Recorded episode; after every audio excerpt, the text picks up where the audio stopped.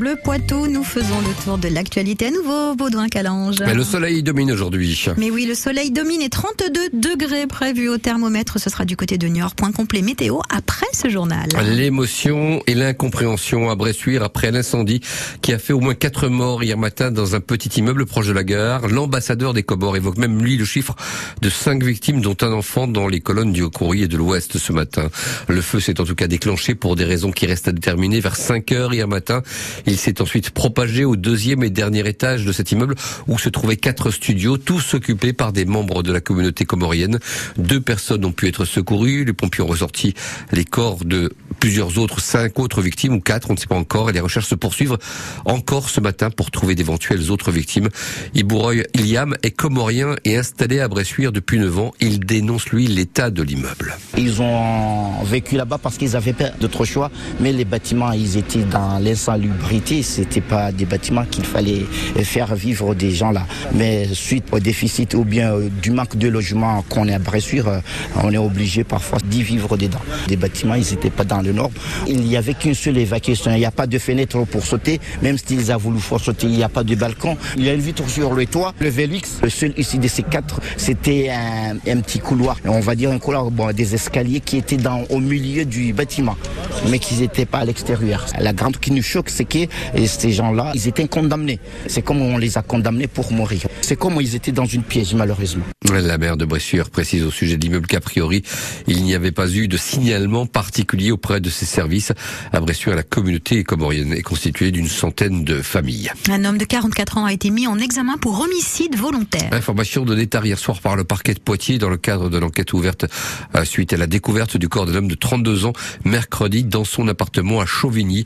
Les gendarmes avaient rapidement interpellé deux individus, dont le principal suspect, qui est donc depuis écroué. L'incendie qui a ravagé 650 hectares de forêt depuis jeudi dans les Cévennes, dans le nord du Gard, est quasiment fixé. Ah, du coup, les pompiers ont légèrement allégé leur dispositif. En tout cas, les causes de cet incendie vont être désormais activement recherchées, car pour le sous-préfet d'Alès, Jean Rampon, ce n'est pas un engin agricole qui a mis le feu c'est d'avoir des, comportements responsables vis-à-vis de ce risque feu de forêt.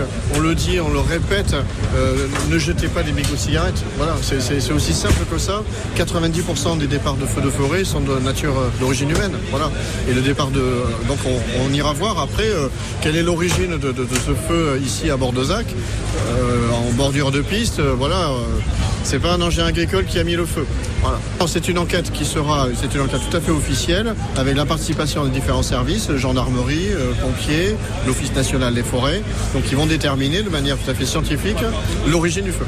Elon Musk renonce finalement. Le patron de Tesla et SpaceX ne rachètera pas le réseau social Twitter pour 44 milliards de dollars. À Varennes, près de Mirbeau, les habitants peuvent à nouveau boire l'eau du robinet. Un tiers des 150 foyers de la commune en étaient privés depuis samedi après l'apparition euh, d'une bactérie. La circulation sera difficile sur l'ensemble du territoire aujourd'hui pour la première vague des congés d'été. Bison futé prévoit en particulier de gros ralentissements dans la vallée du Rhône, mais aussi en direction de la côte atlantique. Dans la Vienne, on est prêt à accueillir les premiers vacanciers. 90% des 300 gîtes que compte le département sont réservés pour tout l'été. C'est un peu mieux d'ailleurs que l'an dernier. Pour Joël Compin, président des gîtes de France dans la Vienne, c'est la preuve que sa structure résiste bien à la concurrence des grandes plateformes.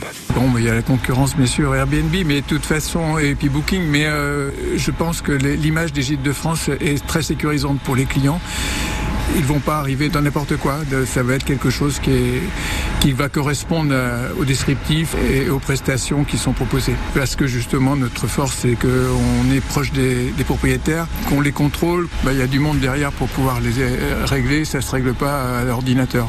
Le budget que, que prend euh, le service de réservation des plateformes est largement plus important que ce que l'on prend. Voilà, ils, ils, rajoutent des prestations comme euh, qui sont pas toujours nécessaires, comme des assurances obligatoires, qui leur permettre de faire du chiffre en plus, mais bon, sans pour autant être toujours nécessaire pour les, pour les clients. Un reportage de Fanny Bouvard à retrouver sur votre application euh, France Bleu. Le Poitou n'échappe pas à la septième vague du Covid.